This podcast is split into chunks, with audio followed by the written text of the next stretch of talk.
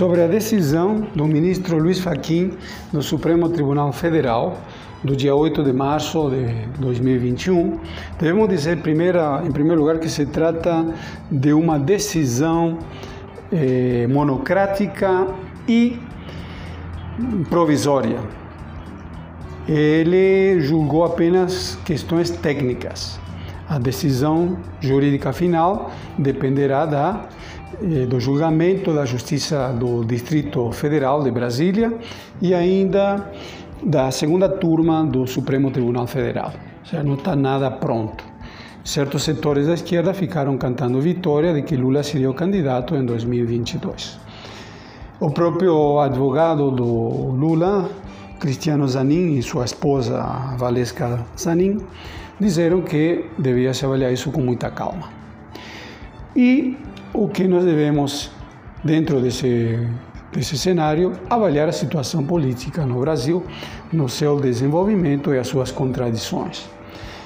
Primeira coisa, eh, Lula foi preso devido à operação, à ação da Operação Lava Jato, mas o problema é que agora está se tentando fazer da Operação Lava Jato uma espécie de bode expiatório, mas a situação foi um pouco mais grave do que isso porque a Operação Lava Jato, que colocou na cadeia Lula, também foi a, o principal mecanismo para impor a vitória de Bolsonaro e o bolsonarismo em 2018. E aqui cabe a pergunta: vai ser impugnada a eleição de 2018 como produto da Lava Jato e de todos os governadores e da maioria dos senadores e deputados? Porque o grande ponto aqui que devemos entender que se trata de uma operação do imperialismo para massacrar o povo brasileiro, para sugar até a última gota de sangue. E nesse sentido, estamos vendo que nos últimos anos houve uma massacre que está se acelerando. Passou tudo que é sacanagem contra o povo brasileiro. A lei do teto para os gastos sociais, não para a especulação financeira, nem os repasses para a dívida pública, etc., ultra corrupta e nunca auditada, sino também foi aprovada a reforma da Previdência, a lei trabalhista e várias outras, que de fato não são reformas, são verdadeiros massacres. Quando o governo Bolsonaro estava supostamente para cair, segundo a esquerda oficial, ele está mais forte do que nunca, porque de fato é um governo Bolsonaro 2.0 anabolizado, que mais do que um governo Bolsonaro é uma democracia bolsonarista. Bolsonaro é apenas a cara folclórica desse governo que está sendo apoiado por todo o regime político, desde a extrema direita até a esquerda oficial. Por que digo a esquerda oficial? Porque quando você tem um governo que está massacrando o Brasil sobre todo tipo de ângulo, e você que controla as organizações sociais, dirige a CUT, PT, a CTB, PCdoB, a Conlutas, PSTU, a Intersindical, há várias, PSOL, e assim sucessivamente. E não há uma única greve durante esse período, nem um único protesto, nem nada, pelo menos desde 2017, e ainda você quebrou todo, tudo que era luta no período anterior. E se as duas, duas únicas greves nacionais que aconteceram nos Correios em 2019 e 2020 e foram quebradas diretamente por todas as centrais sindicais e todos os partidos políticos, e que somente aconteceram porque a Gazeta Revolucionária estava ali. O que, que nós podemos dizer dessa suposta esquerda? Pior ainda, pega o caso dos Correios, que a gente conhece em muita profundidade. É, a PEC 149, que privatiza os Correios, foi assinada por todos os partidos políticos. E eles, os de esquerda, participam da frente parlamentar em apoio aos Correios. E nós poderíamos ampliar isso aí. Dizer que, por exemplo, a eleição de Lira, Arthur Lira, para como presidente do Senado, o candidato bolsonarista, foi apoiado pelo PT pelo PDT. Também poderíamos dizer que as eleições de 2018 foram as mais fraudulentas desde 1925. por toda uma série de motivos. As urnas eletrônicas é um dos motivos.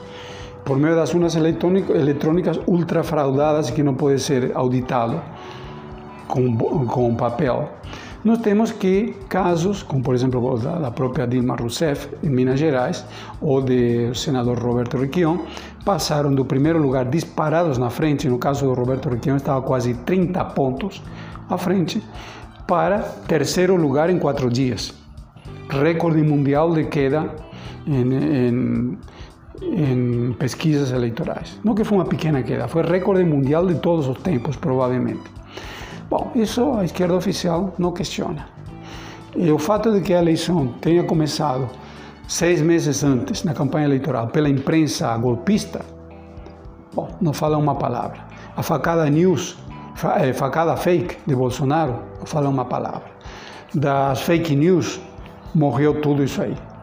Dos papéis que estavam na, na Suíça, que eh, revelavam toda uma série de, de fraudes na, na Operação Lava Jato, como por exemplo que quando foi Deltan, eh, Deltan Dallagnol a, a Suíça, dos 18 mil documentos só trouxe 15 mil, também não se fala nada. E, pior ainda, há uma cumplicidade total. O governo, o próprio Aloysio Mercadante, que faz parte da direita, do grupo de direita que controla o PT nesse momento, depois do primeiro turno, ele foi a favor de, de dizer na própria Globo News de que as eleições tinham sido limpas, não falou nada sobre nada. Quando acaba o segundo turno, Ciro Gomes reconhece a vitória de Bolsonaro de falar uma única palavra depois de 24 horas. E Haddad o faz 48 horas depois. Então, nós temos uma, uma operação contra o povo brasileiro muito grande. E o Lula, devemos dizer o seguinte: Luiz Inácio Lula da Silva, o ex-presidente, quando estava preso, ele escreveu a carta ao partido, onde chamava a lutar nas ruas contra o governo Bolsonaro. O que, que ele fez? Saiu obviamente nós reconhecemos de maneira muito condicional, e se acoplou, se adicionou a esse grupo paralisante do PT. O máximo que ele fez é acabar com uma, uma maquinação por essa ala de direita é, e impedir a eleição de Gleisi Hoffmann. Mas, na prática, saiu daí, mas não mobilizou absolutamente nada. Obviamente, nós sabemos que há toda uma série de pressões a respeito. Mas o mais grave aqui é que ele é participante ativo do Grupo de Puebla. Grupo de Puebla, do qual participam personalidades como, por exemplo, o ex-primeiro-ministro Rodríguez Zapatero e vários outros, é, é uma iniciativa que corre por fora do Foro de São Paulo e controlada diretamente pelo novo governo dos senhores da guerra nos Estados Unidos que são esses supostos identitários, eh, mulheres, negros, gays, imigrantes, que têm vínculos muito estreitos com o complexo eh, industrial militar, com Homeland Security e com golpes de Estado de todos os tipos e assassinatos no mundo inteiro. Eles que controlam o grupo de Puebla. E eh, Lula participa disso. Então fica a pergunta: vai direcionar eh, a luta, continuar direcionando a luta contra o massacre do Brasil eh, para as eleições de 2022 ou vai enfrentar isso nas ruas? Até agora, tudo está direcionado para uma frente ampla, de fato, uma frente ampla contra o povo brasileiro em 2022, que deverá ser a eleição mais fraudada de todos os tempos, porque a cada tempo, cada nova eleição, eles vão se superando. A perspectiva que Gazeta Revolucionária coloca para isso é que é preciso unir a todos os verdadeiros democratas, anti-imperialistas e revolucionários para enfrentar esse que é o maior massacre contra a nação brasileira de toda a história. E para isso, os pontos de confluência devem ser muito básicos. E devem ser justamente aqueles que a esquerda oficial jogou no lixo faz muito tempo, adotando as bandeiras da própria direita. Como por exemplo, não ao pagamento da dívida pública, mas estatização de todo o sistema financeiro, suspensão das privatizações e reversão de todas as anteriores e que isso seja feito sob controle de conselhos de trabalhadores e da população, que serão eleitos por locais de trabalho e de moradia. Ao mesmo tempo, nós precisamos exigir a repatriação dos mais de 500 bilhões de dólares que sabidamente estão em paraísos fiscais, aplicando todas as multas correspondentes. Nós também devemos exigir que os militares voltem aos quartéis. Temos mais de 12 mil altos oficiais ocupando cargos de primeiro nível no governo Bolsonaro em todos os níveis. Nós devemos exigir eh, a, re, eh, a reversão das eleições de 2018, que foram as mais fraudulentas da história, e convocar uma Assembleia Constituinte, mas eh, em termos amplamente, amplamente democráticos sem urnas eletrônicas, com ampla auditoria, com ampla legalização de todos os partidos políticos, etc, etc, etc. Ou seja, um programa de luta real para que a crise seja pago pelos capitalistas, principalmente os capitalistas estrangeiros, e não pelos trabalhadores e o povo brasileiro.